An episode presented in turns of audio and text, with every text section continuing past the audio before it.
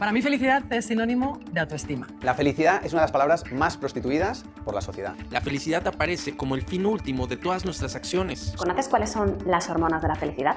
O logras ser feliz con poco y liviano de equipaje, porque la felicidad está dentro tuyo, o no logras nada. Hay muchas maneras de describir la felicidad.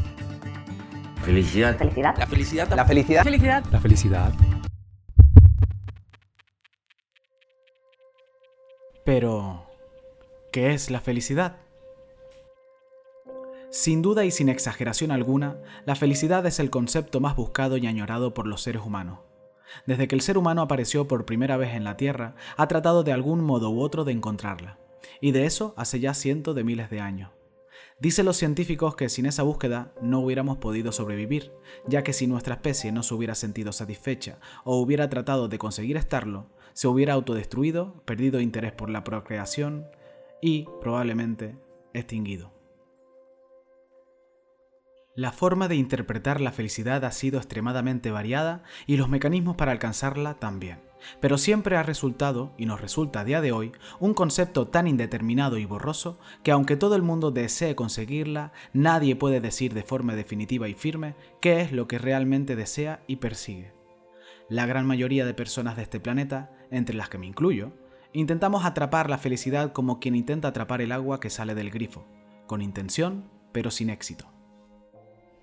Hola a todos y a todas, mi nombre es Pablo Casas y esto es Aquí hay salud. Aquí hay salud, un podcast sobre salud y mucho más.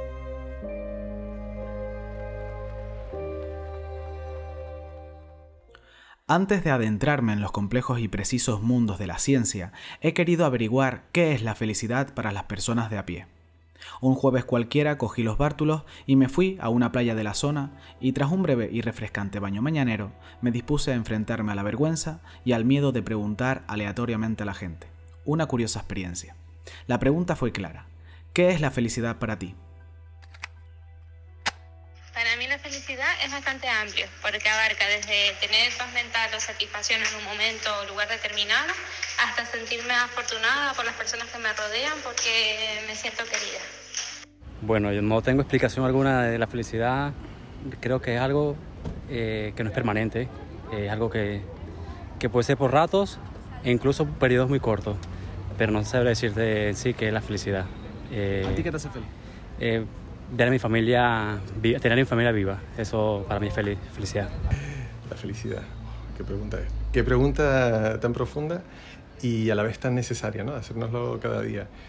En algunos momentos la felicidad, más que, más que un culmen de algo que sucede, es un, un- para mí un, un estado, un estado en el que te encuentras tanto en esos momentos más complicados como los, los más eh, cargados de alegría. Es un estado en el que eres capaz de afrontar los momentos más complicados y de disfrutar esos con, que, que nos dan con tanta alegría de situaciones como puede ser una boda, en este caso, o como puede ser eh, en, en las partes más complicadas, el superar esas partes y el entender que son necesarias para seguir creciendo. Pues para mí la felicidad es la tranquilidad. La tranquilidad y también buscarse metas e intentar ir a por ella, enfocarse en un punto de vista de vida. Y, y bueno, para mí la felicidad es ver a tus hijos felices, ¿no? Porque soy madre. La felicidad, la ausencia de problemas es algo efímero que se sueña, se consigue a ratos y sobre todo el mantenerte lo más ajeno posible a la infraestructura capitalista, pero mirándola como del lado malo. Banca, política, etcétera, etcétera. De manera paralela, a través de mis redes sociales, hice el mismo llamamiento y recibí un diluvio de mensajes exponiendo qué significaba este concepto para cada uno, pero lo hicieron de forma escrita, así que paso a verbalizar. Una chica me comentó que la felicidad es el carecer de preocupaciones. Soy feliz si no tengo preocupaciones. Otra persona me dice, para mí la felicidad es cuando la gente que realmente me importa está feliz. Ver a mi padre cómo se despide de mí con una sonrisa cuando me voy en autobús, escuchar las anécdotas de mis abuelos, el beso de buenas noches de mi madre antes de acostarme, jugar con mis perros a la pelota y disfrutar de mi deporte favorito con mis amigas. Otra persona me dice que, para ella, la felicidad es sinónimo de tranquilidad. Ya ha notado que se siente feliz o bien cuando a su alrededor está controlado y tranquilo, o cuando hace algo novedoso, como viajar, ver un concierto, comer. Mi Santo Padre no podría faltar aquí. Él me comenta lo siguiente. La felicidad para mí es cuando lo que ocurre a mi alrededor está acorde con mis valores. Por ejemplo, me hace feliz ver a alguien cuando ayuda a otra persona. Me genera paz y me hace sentirme bien. La siguiente es muy interesante. Me dice, buenas Pablo, para mí la felicidad es disfrutar de las pequeñas cosas de la vida, olvidando de esta forma el confort de lo material, crear un ambiente o rutina de vida sano en el que tú te puedas desarrollar como persona y a la vez disfrutes de ello. En este sentido, tener una paz mental que te permita ser consciente de todo lo que te sucede y vivas cada día de tu vida plenamente, intentando suavizar los miedos, la incertidumbre, que hace que baje tu autoestima y no seas capaz de llevar a cabo todas tus metas. Pienso que desde ahí es el punto de partida para ser feliz. Aquí comparto unos cuantos, ya que si los compartiera todos quizás no tendríamos tiempo para buscar la felicidad. O bueno, pensándolo bien, quizás este podcast nos acerque más un poquito a ese sentimiento de felicidad, quién sabe. Tras obtener tanta información, me percaté de que existía un patrón, puntos en común en cada definición del concepto. Por un lado, la definición de felicidad se relaciona íntimamente con una experiencia momentánea, desligada de una búsqueda consciente, sino más bien casual e inesperada. Por otro lado, la gran mayoría de definiciones incluía de manera casi exclusiva la presencia de otras personas, amistades y o familia, y normalmente relacionado con que estuvieran bien de salud y a salvo. ¿Realmente nuestra felicidad es una experiencia pasajera y en frascos pequeños? ¿Realmente la felicidad se encuentra cuando no la buscamos obcecadamente? ¿Realmente la felicidad nos la otorga la relación y el estado de las personas significativas para nosotros? Muchas preguntas y muchas respuestas, pero ¿cuál es la correcta? Comencemos por averiguar qué significa el concepto de felicidad. Quizás esto pueda darnos pistas sobre en qué dirección ir. Happiness, felicidad en inglés, proviene del inglés medio, el inglés utilizado desde el siglo XI, concretamente de la palabra hap, lo cual significaba ocasión o fortuna. El término francés bonheur procede del bon, bueno, y heure, suerte o fortuna. En italiano, español, portugués y catalán, felicità, felicidad, felicidade y felicitat derivan del término latín felix, que significa suerte o destino. Pero, ¿por qué se relaciona a través del lenguaje lo bueno y la fortuna? Esto se debe a que cuando se comenzó a tomar en cuenta el concepto de felicidad, allá por el siglo VIII a.C., esta se ligaba intrínsecamente a la tragedia, y la gente la cual no podía alcanzarla esperaba impotente y resignada a que llegara. Lo curioso de todo esto es que, pese a que desde mucho tiempo atrás se relacionaba la felicidad con el azar, no es hasta la Edad Media cuando se acuña el concepto. Para esta época, la felicidad de la mayoría quedaba supeditada a las dos únicas cosas que parecían estables entre tanta hambre, guerra, violencia y enfermedades. Estas dos cosas eran la supervivencia y Dios. Y es que los distintos dioses a lo largo del último milenio han creado una asociación clara entre la felicidad y lo divino gracias a los paraísos prometidos. En la Edad Media todo el mundo tenía derecho a albergar la esperanza de ser feliz en otra vida, lo cual dotaba a la gente de un argumento convincente para soportar el sufrimiento. Y la asociación entre felicidad y lo divino duró lo que duró el sufrimiento. La etapa del Renacimiento trajo consigo un cambio ideológico impulsado por los avances sociales, médicos y tecnológicos. La calidad de vida de los europeos mejoró. Desde el humanismo del siglo XV, a través de las corrientes epicúreas, se vuelve a asociar la felicidad con el placer. De hecho, según John Locke, padre del empirismo y el liberalismo moderno, la felicidad era el máximo placer que se podía obtener, tomando la felicidad un significado mucho más social. Esto se acentúa siglos después con el avance de la agricultura y ganadería, estableciendo la sanidad y el inicio de la revolución industrial. Las aspiraciones pasan de ser la supervivencia a algo más allá. Así, en el siglo XVIII y XIX, filósofos como Voltaire y Rousseau afirmaban que la felicidad no es un capricho del destino, ni un don divino, sino algo que todos los individuos deberían alcanzar y era a través de las acciones de los gobernantes como se debería garantizar. Existieron dos textos fundamentales que impulsaron esta idea, la Declaración de Independencia de Estados Unidos y la Declaración de los Derechos del Hombre. Felicidad para todos, hombre, claro que sí. ¿Y para nuestros padres? ¿Qué era la felicidad allá en el siglo pasado? Para el filósofo francés Pascal Bruckner, el problema es en buena medida que se ha confundido bienestar con felicidad. Las necesidades de confort surgen tras tener garantizada la supervivencia y la esperanza de vida. Este confort se transforma en la adquisición de bienes materiales. Tras la Segunda Guerra Mundial y la crisis del 29, una nueva época de un mundo libre se asentó. El capitalismo y el liberalismo propulsaron un sistema de incentivo del consumo, y el mercado pasó a ser una fuerza reguladora de la economía. Pero, ¿por qué sigue habiendo una gran mayoría infeliz en nuestra sociedad, dadas las circunstancias actuales? Parece que estamos en vías de transformación del concepto de felicidad. Asumir, en algún punto de nuestra historia, que el confort y la felicidad era lo mismo, nos ha impulsado a buscar intensamente un estado emocional que nunca llega. Hemos primado el destino antes que el viaje. Hemos primado el producto final antes que el proceso. En la sociedad actual parece que, poco a poco, muchas personas empiezan a centrarse en ser uno mismo y experimentar, centrándose en el camino, en las experiencias y la transformación. ¿Qué es para la psicología la felicidad?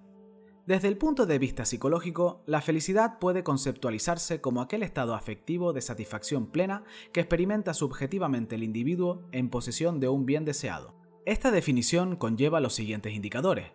1. La felicidad significa sentimientos de satisfacción que experimenta una persona y solo ella en su vida interior. 2. El hecho de ser un estado del comportamiento significa que es de carácter temporal, puede ser duradera, pero a la vez perecible, o dicho de otra manera, la felicidad se puede perder. 3. La felicidad supone la posesión de un bien. Se es feliz en tanto se posee el bien deseado. La felicidad no tiene sentido sin poseer el bien u objeto que genera la felicidad. 4. El bien o bienes que generan la felicidad son de naturaleza variada. Son materiales, éticos, estéticos, psicológicos, religiosos, sociales, etc. Se trata de cosas a las que le asignamos un valor positivo, un valor propuesto por la persona y no depende del valor natural de esa cosa o del valor que le otorgue otra persona.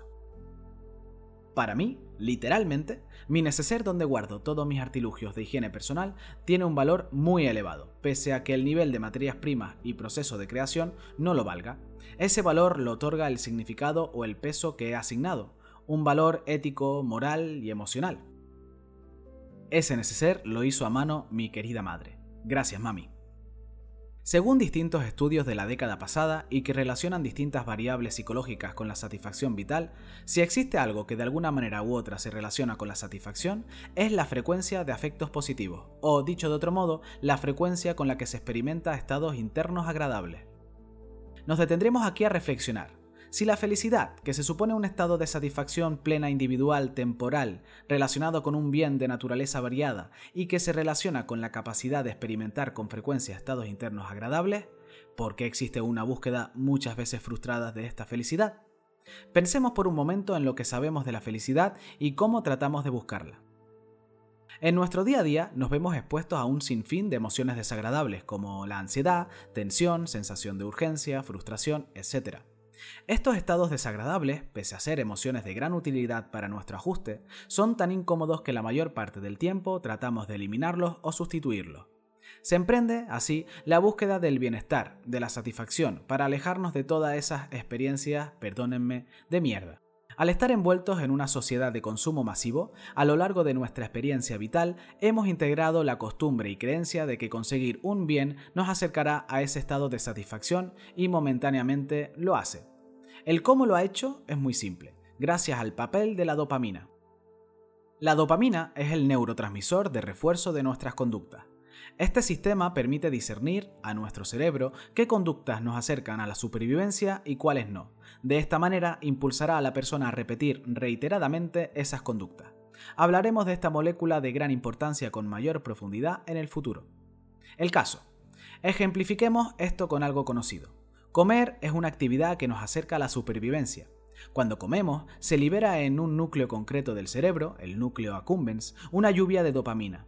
Esta dopamina activará en cadena otras zonas del cerebro que se encargarán de aprender cómo se realizó esa conducta y también guardará en la memoria emocional esta conducta para que se pueda repetir en el futuro. Pues bien, en nuestra sociedad el consumo de bienes masivos tiene un efecto similar. Cuando adquirimos algún objeto o alimento, se genera en nosotros un diluvio de dopamina promoviendo que esto se repita a través del refuerzo. El problema es que esta conducta, el consumo, la compra, adquirir algo, hará que nos sintamos recompensados temporalmente. Pero no es suficiente para promover la felicidad, pues, como ya sabemos, la felicidad necesita, aparte de algún bien u objeto, que le otorguemos un valor positivo más allá de su valor natural. Consumir solo produce un bienestar fugaz por efecto de la dopamina. Es por esto que experiencias como estar con nuestros seres queridos, que estos se encuentren bien, viajar, que nuestros proyectos progresen, etc., generan en nosotros felicidad, porque están cargados de valor moral, ético, emocional y no dependen de un producto final, sino de un proceso de búsqueda constante que alimenta ese valor progresivamente. Y esto, sin duda, se relaciona con la atención y el esfuerzo que le otorgamos a esa búsqueda, pero sobre todo exige autoconocimiento. Saber qué es importante para nosotros, qué tiene valor real y qué depende solo de la costumbre y de la dopamina, qué nos imponemos y qué es aquello que de manera genuina nos da sentido. Pero esto no lo digo yo, que coste, la filósofa Victoria Campos lo expone genial en una conversación de Aprendemos Juntos de BBVA. Aquí va. Se puede vivir de muchas maneras y ser feliz en cada una de ellas. Pico de la Mirándola dice que la dignidad del hombre reside en la eh, capacidad que tenemos de escoger cómo vivir. Y podemos escoger mejor o peor. Y ahí está el truco y la trampa de la libertad, digamos, ¿no? Pero em, la felicidad se la tiene que construir cada uno. La, felicidad habría que, eh, en todo caso, definirla como el mantener esa búsqueda, que es un poco como mantener el deseo de seguir viviendo, las ganas de vivir, ¿no? el, pese a todo, ¿eh? porque en la vida humana hay muchas limitaciones, muchas contingencias, eh, muchas frustraciones, pese a todo eso, ¿eh? el saber superar todas esas adversidades y mantener el deseo de vivir. Yo creo que una lección que nos dan todos los filósofos y quizá los que más insisten en ello son los, los estoicos, ¿eh? que son los que, los que hacen una filosofía más dirigida a una especie de programa de vida, ¿no? Mm, y de programa de vida teniendo muy en cuenta que hay muchas cosas que ocurren que no dependen de nosotros, por ejemplo la muerte, ¿no? Y por lo tanto no hay, hay que despreocuparse de todo aquello que nosotros no podemos modificar del todo. ¿Eh? porque la forma de morir, eh, incluso la forma de enfermar o la forma de hacer frente a las enfermedades o al dolor, eh, lo podemos ir modificando. Pero ese es el aprendizaje, precisamente. claro, hoy cuando hablamos de una forma de enseñar a ser feliz, ¿no? parece que buscamos eso, la fórmula o buscamos la, asignatura que nos enseña a ser felices, ¿no? O la píldora que nos dé la felicidad, ¿no? Y no se trata tanto de eso, porque en el fondo esa vida buena, ¿no? que es lo que dice Aristóteles, que, en que consiste la felicidad, eh, es un esfuerzo constante del individuo. Saber distinguir ¿no? lo que vale la pena de lo que no vale la pena, eh, lo que merece un esfuerzo de lo que no merece un esfuerzo, lo que merece una lágrima de lo que no merece una lágrima, convertir las emociones en sentimientos que deben ser cultivados o que no deben ser cultivados y en qué ocasiones hay que cultivar unos sentimientos o no. Eh, todo eso son lecciones que, han dado los filósofos de una forma o de otra. Claro, todo eso es un aprendizaje, ¿no? A un niño, a un bebé, eh, pues eh, nadie le ha enseñado cuándo debe estar alegre y cuándo debe llorar. Y se le va enseñando a controlar la, la tristeza y también la alegría. Y yo creo que ese es el aprendizaje eh, eh, que, necesita la búsqueda de la felicidad. Y yo creo que la cultura mm, es un recurso fundamental eh, si realmente somos capaces de hacer eso que la cultura exige, que es el cultivo de uno mismo, a través de la lectura, a través de, fin, del teatro, a través de, de la música, del arte, eh, de todo aquello eh, que eh, se ha convertido pues, en un acervo em, cultural de la humanidad que siempre tiene algo que decirnos y algo que enseñarnos y que uno no adquiere si no hace el esfuerzo de, de aprender a adquirirlo. ¿no? Esa para mí es la verdadera autoayuda. A modo de cierre, me gustaría exponer una gran reflexión que nos dejó Gandhi para la posteridad y que, en lo personal, creo que fue bastante acertada. La felicidad es el esfuerzo de colocar en la misma dirección lo que pensamos, lo que decimos y lo que hacemos. Como siempre, unos tips finales para acercarnos un poco al concepto del día, a la felicidad. 1. Invierte tiempo y esfuerzo en explorar y reflexionar qué tiene valor real para ti. Existe una maraña en todos nosotros en torno a lo que hacemos y por qué lo hacemos. La cultura, las costumbres familiares, nuestras experiencias previas, la sociedad, todo hace que identificar qué tiene valor para nosotros sea difícil de ver. Obsérvate, pregúntate con frecuencia, ¿esto es importante para mí? ¿Me acerca esto a mi felicidad? ¿Tengo algún control sobre esto? ¿Merece la pena? Este proceso exige de ti atención, exige de ti tomar decisiones y desprenderte de cosas que, a priori, pueden generarte miedo o duda, lo cual son reacciones totalmente normales en un proceso de autodescubrimiento. 2. Enfócate en los valores y objetivos vitales que vayas descifrando. Habrán muchas distracciones diarias. Si para ti es importante mantener un contacto frecuente con tu familia, habrá mil y un estímulos que intenten alejarte de ello tendrás que emplear el músculo de tolerar y redireccionar tu atención.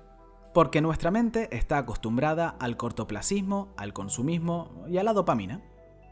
3. Planifica tu tiempo en torno a estos objetivos. No se trata de llegar al objetivo, se trata de que tus acciones te acerquen progresivamente a ese objetivo. El camino forma parte de la felicidad siempre y cuando sea coherente con lo que te propones. 4. Sé tolerante con tus fallos. En el camino habrán, como digo, muchas distracciones. Lo más probable es que la cagues. Flagelarte, más allá de que sea una dinámica automática en ti y en la mayoría, no sirve de nada. Tratarte con respeto y honestidad e incluso verbalizarte de que no pasa nada y volver a centrarte en tu objetivo es lo mejor que puedes hacer por ti. Es como un niño pequeño que corriendo en un pilla-pilla se tropieza y se cae. Lo mejor que podemos hacer por él es ayudarle a levantarse, quitarle el polvo, guiñarle un ojo y decir, ¿estás bien? Vamos, a por ello. Hasta aquí el capítulo de hoy. Espero que te haya gustado y te haya sido de utilidad. Me encantaría que compartieras con tus redes sociales y a tus seres queridos para que este podcast le llegue a la persona que lo necesite. Nos vemos en el siguiente capítulo. Mi nombre es Pablo Casas y esto es Aquí hay salud.